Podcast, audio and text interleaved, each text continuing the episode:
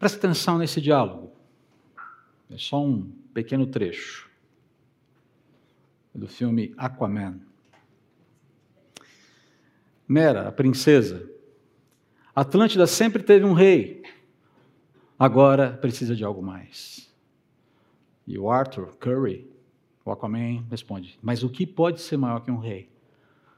E a mãe, Atlana, diz: Um herói. Você vê algum problema nessa fala? Você vê alguma dificuldade nessa proposta? Porque ela está sendo colocada aí, todo mundo. Fala. E aí, ao final da cena, o som aumenta, dá aquele close no Jason Momoa, ele dá aquele olhar 43 para a câmera, agora ele vai arrebentar tudo. É o herói. E no final, e no final o herói vence, sempre vence. Ou quase sempre vence. Depende do herói. Eu não vou nem discutir aqui o uso indiscriminado que Hollywood tem feito aqui das teses de Joseph Campbell, aquele autor que escreveu A Jornada do Herói, O Poder do Mito, a, O Herói de Mil Faces. É um mitólogo conhecido, celebrado, inclusive há estúdios de produção em Hollywood que leem as obras, decupam as obras de Campbell para criar uma cartilha para os seus roteiristas de produção de filmes, de histórias. E quando você pega todas as histórias de heróis, elas estão muito encaixadas nesse, nesse conceito da jornada do herói. O cara que sai, que é cheio de preocupações, traumas, resquícios, enfim, e ele é catapultado para uma situação bastante incomum, onde ele precisa extrair forças, ele precisa da ajuda de um mentor, ele supera suas dificuldades, no final ele triunfa. E o seu triunfo, de alguma maneira, traz alguma espécie de benefício para a realidade na qual ele habita. Essa é a síntese da jornada do herói de Campbell e o cinema, os livros estão o tempo todo falando sobre isso. Ah, agora, compare essa ideia, essa proposta de que não se precisa de um rei, mas se precisa de um herói, com essa daqui. Com essa daqui. Este é o princípio das boas novas a respeito de Jesus Cristo, o Filho de Deus. Ah, você consegue enxergar alguma relação entre as duas propostas? Eu vou facilitar. Você consegue enxergar algum conflito entre as duas propostas? Talvez não no primeiro momento. Parece que uma coisa não tem nada a ver com a outra. Um propõe que um herói, é necessário um herói. Um herói maior que um rei e a outra está falando a respeito de simplesmente este é o princípio das boas novas a respeito de Jesus Cristo, Filho de Deus. Parece um versículo meio assim, é só uma introduçãozinha para a gente encaixar o que a gente vai falar daqui para frente. Uma introdução muito leve, muito trivial, muito corriqueira.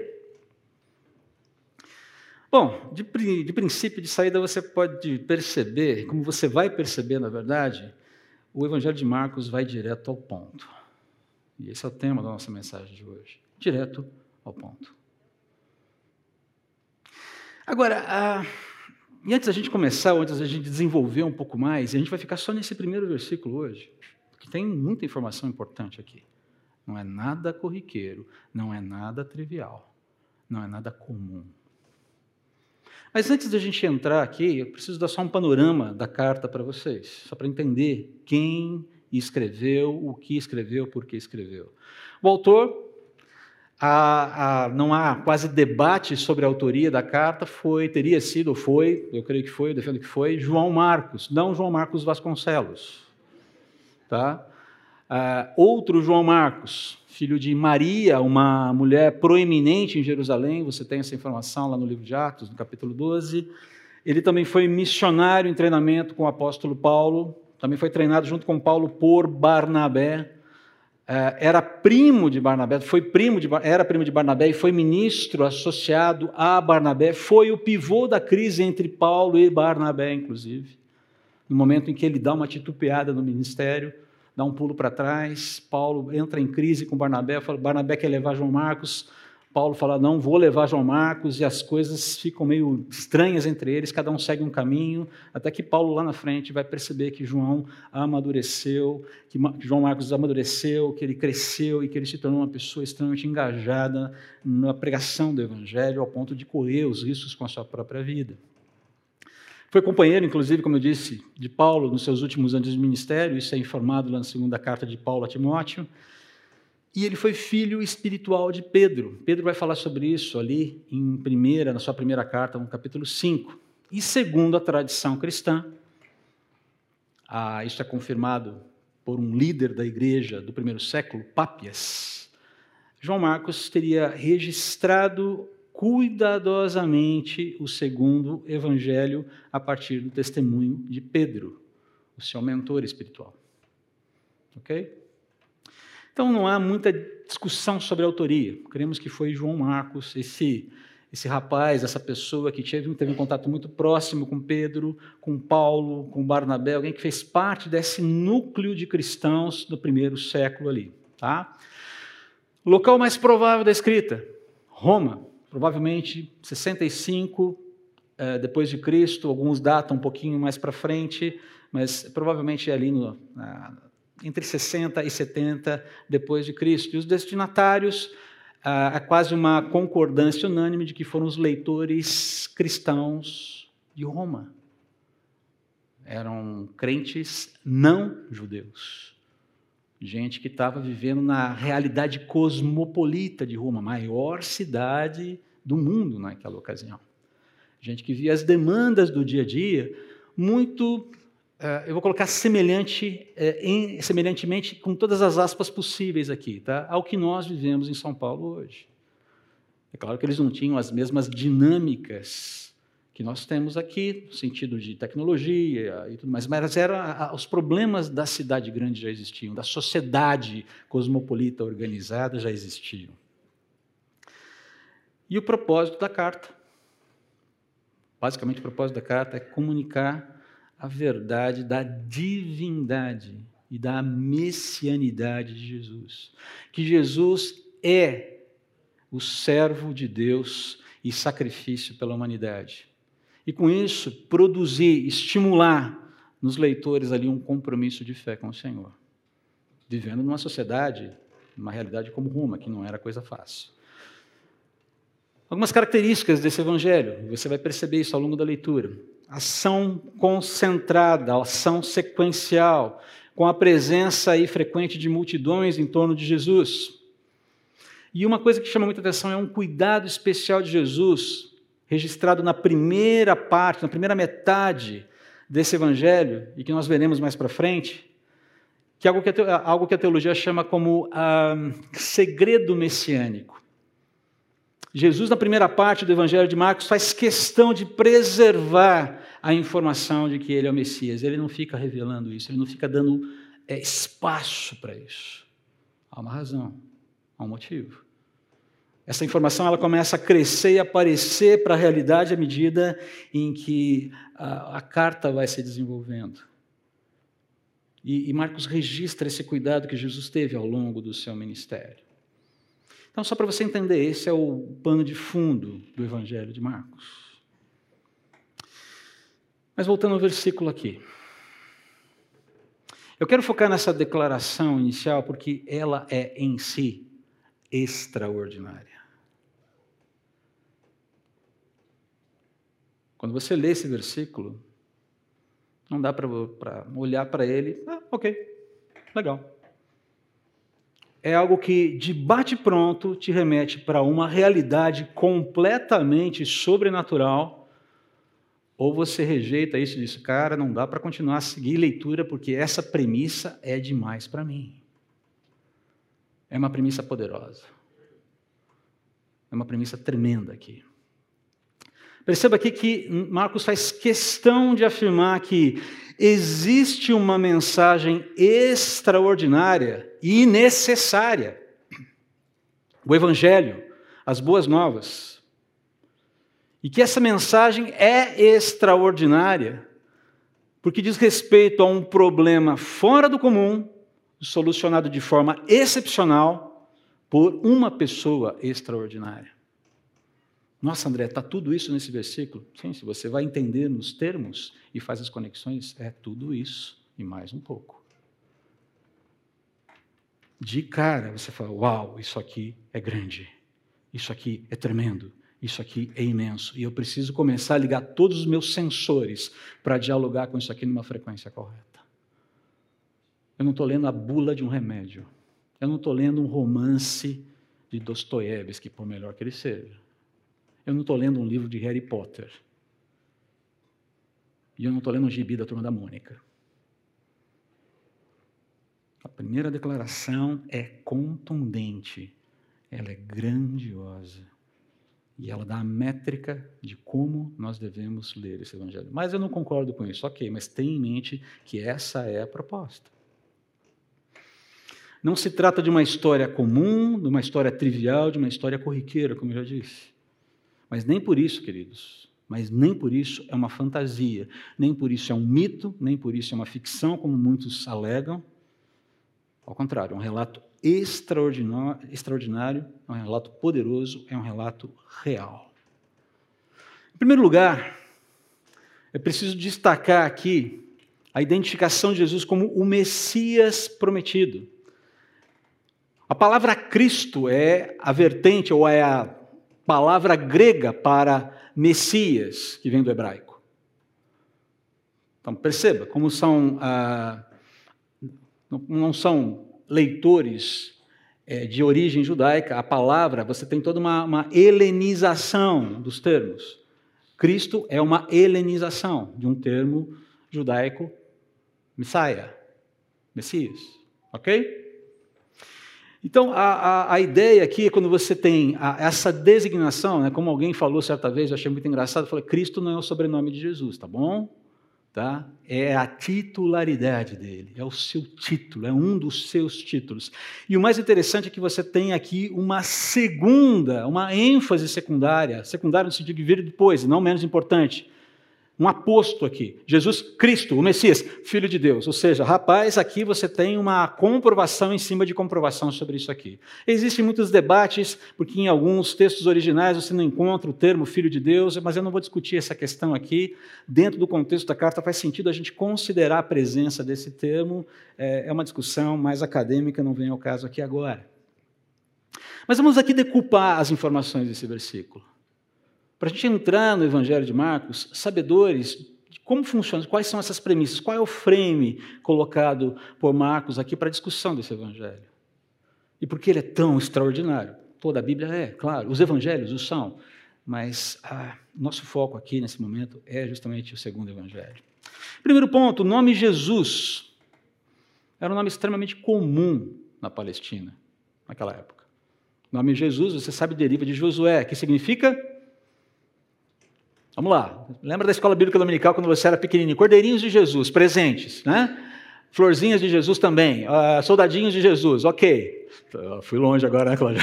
Brincadeira. Mas o que, que significa Josué? O Senhor salva, Yahvé salva, Deus salva, o Deus da aliança salva. Esse é o significado de Josué.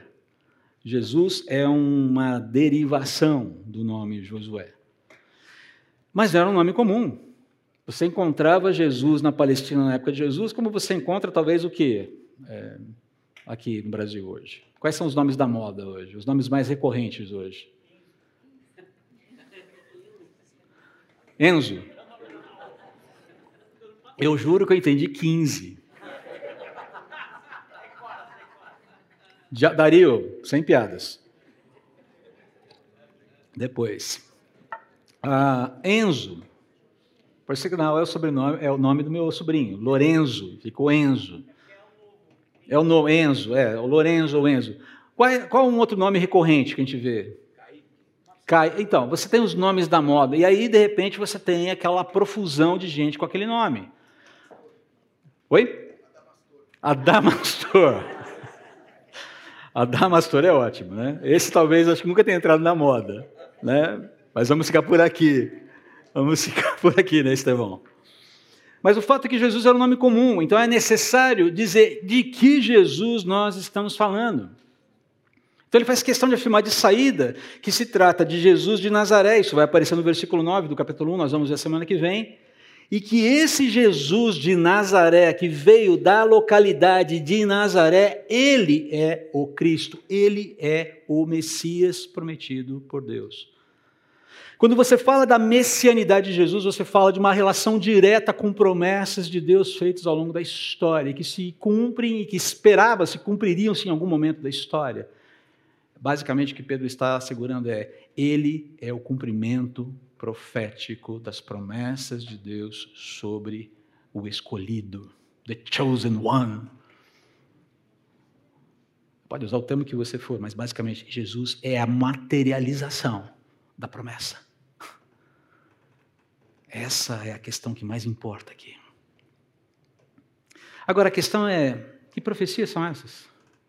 Você consegue lembrar de cabeça uma profecia que fale sobre a messianidade de Jesus?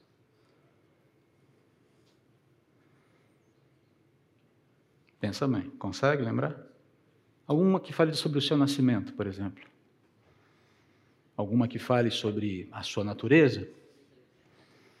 Alguma que fale sobre a sua vida, que fale sobre a sua morte, que fale sobre a sua ressurreição? A gente vai usar uma daqui a pouco na ceia. Um texto que a gente já usou bastante aqui. E se você lembrar, se lembrar desse texto, você já está muito bem amparado sobre uma série de informações sobre o Messias. Qual seria o texto que eu estou propondo que usemos aqui na ceia daqui a pouco? Já tem uma ideia? Falem em alta voz, irmãos. Isaías 53. Não lembro de nenhum outro. Já está bom se você lembrar de Isaías 53. Mas olha só que interessante. Jesus cumpre todas as profecias, eu vou citar só algumas aqui, porque não dá para citar todas. Profecia sobre o nascimento dele. Miqueias capítulo 5, versículo 2. Não vou ler os textos, depois eu vou repassar isso aqui para os PGs e vocês podem ler juntos se quiserem.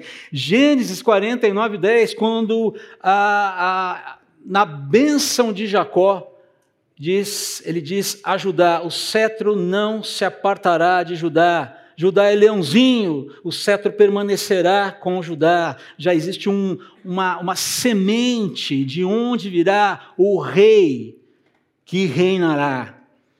Um rei que vai muito além do que significa ser rei nesse mundo. Tivemos a coração de um rei ontem. Não adianta querer comparar aquilo, aquilo que a gente viu ontem. Quantos assistiram a coroação ontem? Uma cerimônia imponente, não é? É bonito de ver. Você olha e fala, nossa, cara, que coisa grandiosa. E aí, assistindo alguns momentos ali, a Elaine virou para mim assim e falou: Eu fico tentando imaginar o que vai ser aquele momento em que nós todos, súditos do grande Rei Jesus, nos encontrarmos com o Senhor entronizado. Para para pensar, se aquilo é grandioso e arrepia, Tenta imaginar o que significa a coroação. A coroação já foi feita, na verdade, mas o trono estabelecido e o rei reinando na terra. Você consegue imaginar? Eu não consigo. A minha mente não alcança a dimensão desse negócio. Mas uma coisa eu sei, vai ser legal. Vai ser tremendo. Vai ser extraordinário. A natureza do Messias, Miqueias, de novo, Miqueias 5,2, Isaías 9,6. Olha Isaías aí, você está entendendo por que a gente leu, a gente estudou Isaías antes também? A vida do Messias, Isaías 35, Isaías 61, Isaías 53. A morte do Messias, Daniel capítulo 9, versículos 26 e 27. Salmo 22. Isaías 53 de novo. A ressurreição do Messias. Isaías 52 a 53, o texto que nós vamos ler daqui a pouco. O retorno do Messias. Zacarias 12, 10. Jesus cumpre totalmente. Todas essas profecias vestem Jesus perfeitamente. E somente Ele. Peter Stoner, um matemático bastante conceituado nos Estados Unidos, não era qualquer matemático, não cara era fera. Ele calculou a probabilidade de uma pessoa, qualquer pessoa, e como ele fez isso, não me perguntem. Estatístico é, é, é gente que é fora da ponto fora da curva, né? Matemático e estatístico. Né? Mas ele calculou a probabilidade de uma pessoa preencher apenas oito predições messiânicas. Apenas oito. São dezenas delas. Ele falou assim: a probabilidade de uma pessoa preencher apenas oito delas. Sabe qual é a probabilidade? De alguém preencher oito, apenas oito, uma em um quatrilhão. Só para você entender, a dimensão desse negócio. É como se você pegasse mil moedas de um real, marcasse uma delas e fizesse um sobrevoo sobre Paraná, Santa Catarina e Rio Grande do Sul e jogasse essas moedas pela janela do seu avião, do seu helicóptero, seja lá o que for. Na sequência, você pega uma pessoa, pode ser o Cláudio, que está todo cheio de disposição hoje, venda-se o Cláudio, sem deixar de nenhum ajudar, e Cláudio vai achar moeda lá nos três estados. Essa é a probabilidade. E o Cláudio acha. Essa é a probabilidade. De alguém conseguir preencher oito, apenas oito profecias. Qualidades, características. Percebe por que é extraordinário? Porque quando você menciona que Jesus é Cristo, Filho de Deus, há um mundo de informações embutidas aqui, que remetem a toda a realidade do Antigo Testamento. Talvez aquela gostosa conversa de Jesus no caminho de Emaús, que foi muito bem trabalhada pelo pessoal ah, do PG do Murad, quando fizeram a peça aqui durante a Páscoa. Vocês têm isso documentado, não, Murad, né, Raquel? Passem isso para mim, porque aquela, aquele diálogo está muito bem construído, teologicamente muito bem articulado, e é bem possível que a conversa tenha sido muito parecida com aquilo, ou tenha tocado naqueles temas. Lucas é sintético. Mas a conversa foi longa, trabalhou com conceitos, com profecias no Pentateuco, nos profetas, nos livros poéticos, enfim, trabalhou com tudo isso. Então perceba, a... você está lidando com algo muito grandioso aqui. Agora, não por acaso, essa afirmação deixa claro que a messianidade de Jesus, e aqui é um ponto importante, também está absolutamente vinculada à sua realidade mais fundamental. E qual é a realidade mais fundamental de Jesus? Que ele é Deus, Filho de Deus. Não tente dissociar messianidade de divindade. Isso dá problema. Isso sempre vai dar problema. São verdades indissociáveis sobre Jesus. A sua messianidade e a sua divindade. As duas coisas andam juntas. Filho de Deus e Cristo devem ser lidos como sinônimos aqui. O Messias é Deus que se fez gente e habitou entre nós, cheio de graça e de verdade, e somente Deus é o Messias. Queridos, nunca foi e nem poderia ser um papel meramente humano. Nunca foi e nem poderia ser um papel meramente humano. Nunca existiu, nem existirá um ser humano nascido de homem e de mulher que tenha competência para ser um Salvador para ser um Messias, para ser o pai de qualquer coisa. Por isso que, vez após vez, qualquer proposta, qualquer mensagem messiânica, salvífica, que vise resgatar a sociedade, que não tem o Senhor Jesus como centro, essa proposta vai naufragar. Ela não vai dar certo. Ela pode até andar um tempo, ela pode até apresentar alguns resultados, mas ela vai naufragar com o tempo. Ela não vai resistir ao teste do tempo, porque promete uma realidade que ela não pode entregar. Então perceba que a questão aqui diz respeito a qual é o centro de esperança que ocupa a sua vida. Como você organiza os seus afetos, como uma realidade de cristãos vivendo em Roma, eventualmente debaixo da perseguição, debaixo da depressão política, debaixo de pressão religiosa, debaixo de pressão social, debaixo de como lidar com a fé num ambiente hostil. Como? É possível? Sim desde que você construa as suas esperanças em torno daquele que é o verdadeiro Deus, a verdadeira esperança, o verdadeiro Rei. E viva a vida dentro da realidade, nessa sintonia em que você está mais disposto a ser bênção, sal e luz, do que simplesmente colher para você os resultados da vida, dos benefícios que a vida pode dar. Foi interessante a nossa viagem para, o Vale do Ribeira, duas semanas atrás. Nós já mencionamos alguma coisa na semana passada, quando o Felipe Neves veio, missionário em Moçambique, e esteve conosco. O Felipe usou uma frase que eu não esqueci. Ele falou: há muita escassez em Moçambique, mas Jesus está presente. E a gente estava muito ainda lidando com os ecos da viagem para o Vale do Ribeira, para o alto do Vale do Ribeira, e você vê muita escassez lá também, uma escassez que nos assusta às vezes. Mas é interessante perceber que os cristãos que lidam com essa escassez, eles estão desprovidos de uma série de recursos que nós temos e que parecem bênçãos, e são eventualmente bênçãos, e podem ser bênçãos, mas que também podem funcionar como elementos de distração sobre como lidar, como organizar a nossa vida, como tratar os nossos problemas, como lidar com, os, com as demandas do dia a dia. Mas você chega cansado, ou você tem um dia, ou você, literalmente, a, a vida se tornou um pesadelo para você. Ou um problema para você, porque há alguma demanda que está ali te oprimindo. E a gente vive numa sociedade que está promovendo escapes o tempo todo. Meu amigo, uma tacinha de vinho, um esquisinho, um cineminha umas 24 horas seguidas maratonando a sua série preferida ou jogando o seu videogame predileto. Vai para o shopping, vai para o teatro, vai viajar. Essas coisas em si não são necessariamente erradas, mas quando elas nos distraem, quando elas é, nos tiram do foco, que é levarmos o nosso coração cativo ao Senhor Jesus e dizemos para Ele: Senhor, só o Senhor tem as palavras de vida eterna, só o Senhor pode me ajudar com essa dimensão de problema que eu estou vivendo. Só o Senhor pode trabalhar com o meu coração, tratar as minhas disposições de forma que aquilo que está errado em mim seja retirado e disposições novas sejam colocadas.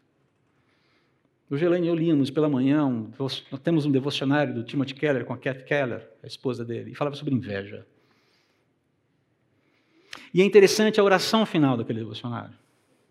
Porque ele fala justamente sobre essa questão de você ter uma disposição ruim sendo erradicada com a ajuda de Deus e uma nova disposição, que é a alegria, que é, tire a amargura da, da inveja e substitua, substitua pela alegria com o bem do outro.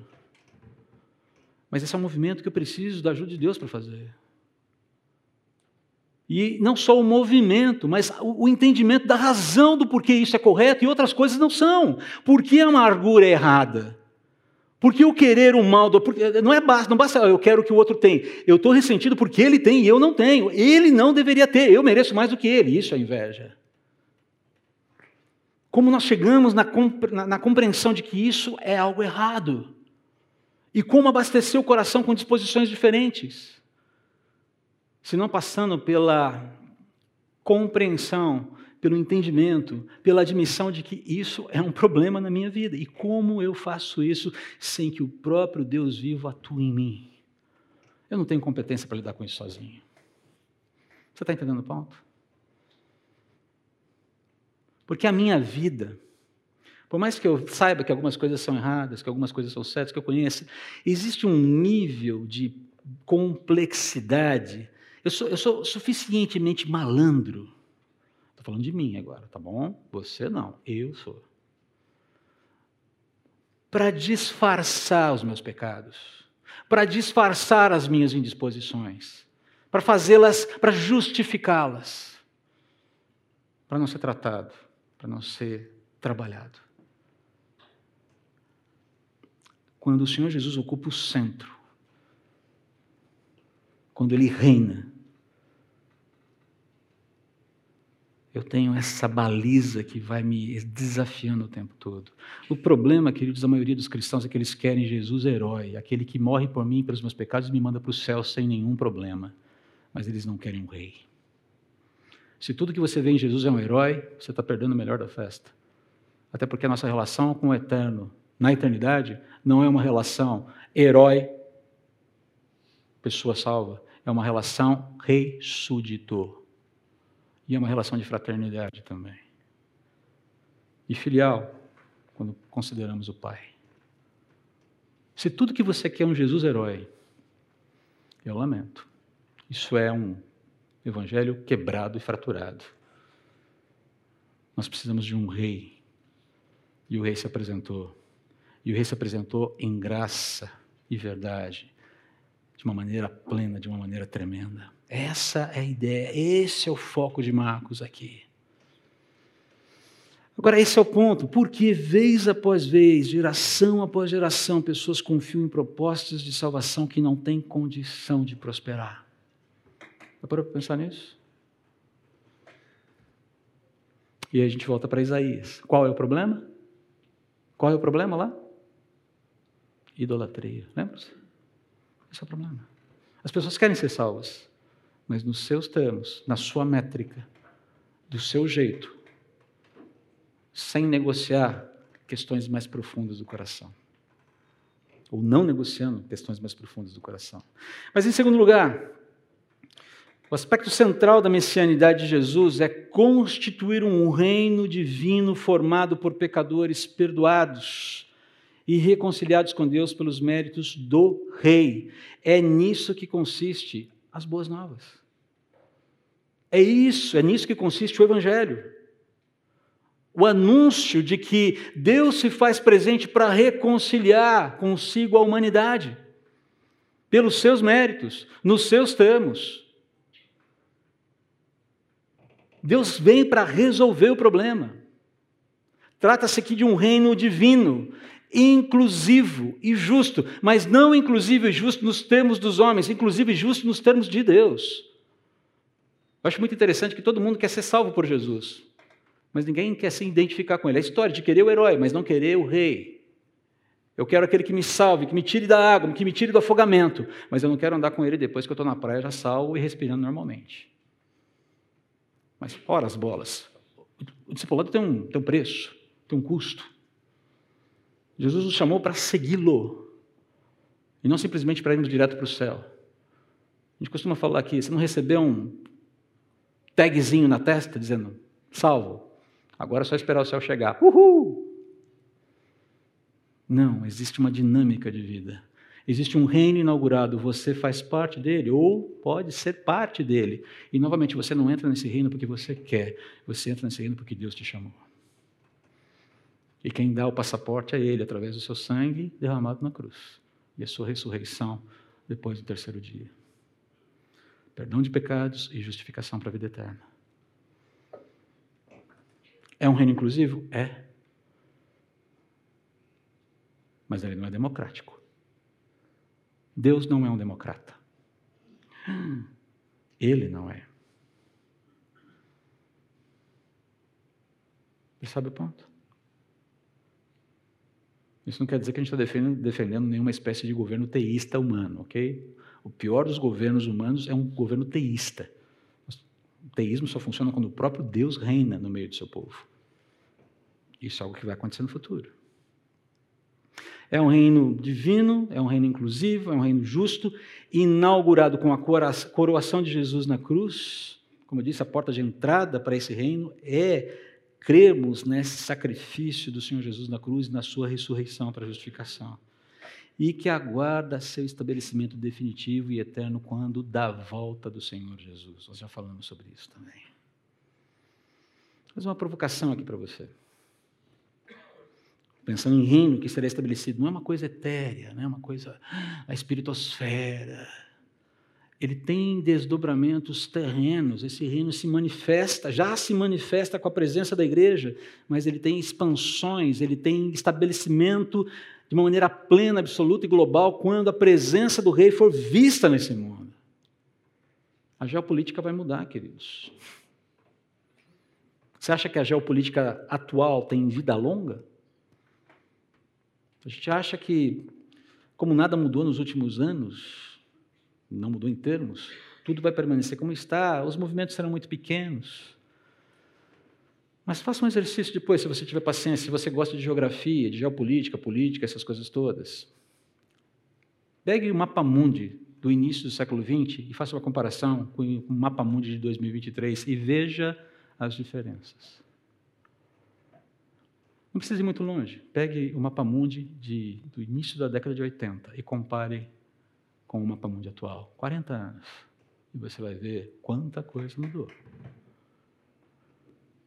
Pesquise a tese de Samuel Huntington.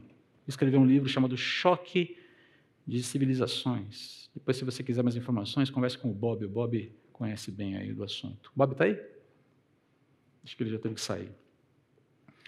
Samuel Huntington ele defende que as identidades cultural e religiosa das civilizações dos povos serão a fonte primária dos conflitos do mundo no pós-Guerra Fria.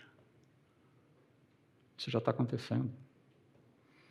E o mais interessante é que ele propõe nesse livro, é uma tese, ok? Mas ele propõe nesse livro que o mundo já estaria configurado em oito a dez blocos culturais barra religiosos.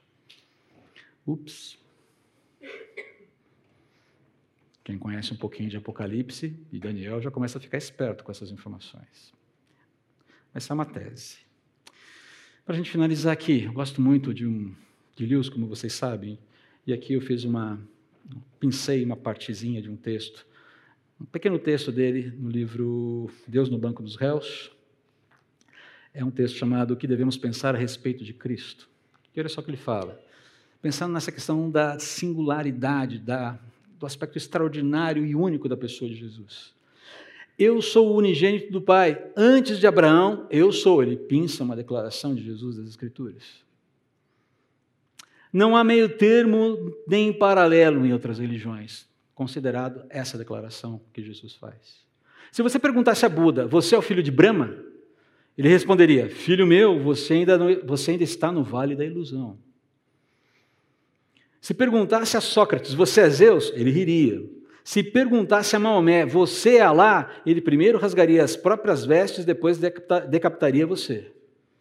Em minha opinião, a única pessoa que pode dizer esse tipo de coisa é o próprio Deus. Porque é uma declaração extraordinária. E se ela não for a expressão da mais profunda verdade, ela não é extraordinária, ela é maligna. Profundamente maligna. Eu diria que ela chega a ser demoníaca. Mas eu creio que ela é extraordinária. Eu defendo que ela é extraordinária. Porque eu creio na literalidade das Escrituras. Falamos sobre isso hoje na aula sobre criação em Gênesis. Para fecharmos aqui, desse primeiro momento que é importante, né? É, lembrarmos esse conceito da messianidade de Jesus e o que está ligado a, a, isso e a importância disso precisa entrar na nossa mente, precisa estar presente, latente nas nossas vidas, nos nossos corações. Então, eu quero propor aqui para vocês, antes da gente partir para a ceia, relembrando inclusive o texto de Isaías 53. Crer em Jesus implica crer que Ele é o cumprimento das promessas de Deus.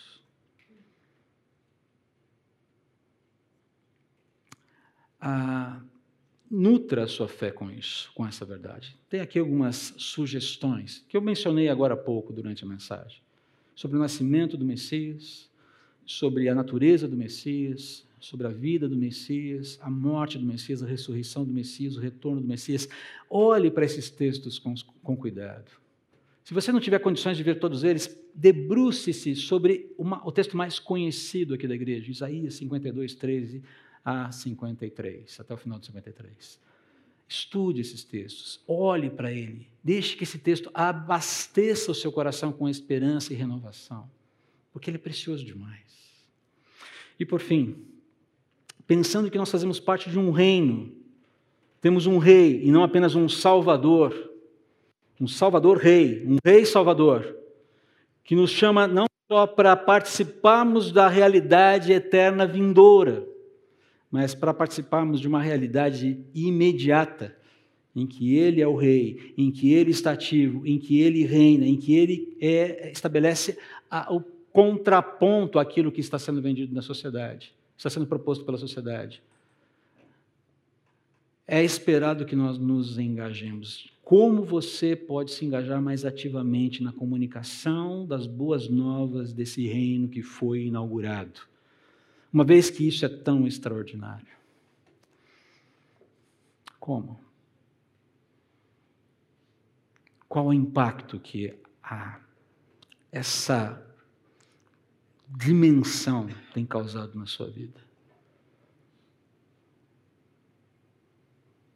Você tem se livrado das distrações? Quais são as distrações da sua vida?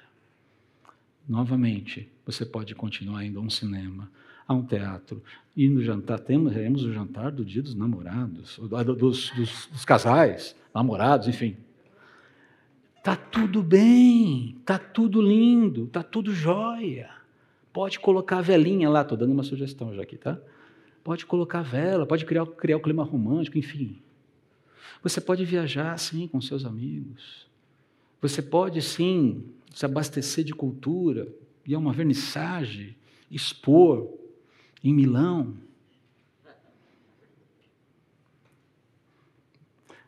Você pode ser alguém destacado na sua vida profissional, mas entenda que a organização de todos esses afetos precisam ter como centro a pessoa do Senhor Jesus Cristo. Precisam ser redimidas pela pessoa pelo Messias, pelo Rei que te redimiu. Nós não estamos aqui esperando a hora passar num ponto de ônibus ou numa estação de trem, aguardando o trem da eternidade, o ônibus da eternidade chegar. Nosso papel não é um papel passivo, é um papel ativo. Como você pode? Não sei. Dobre os seus joelhos diante do Messias e converse com ele sobre isso. E peça orientação.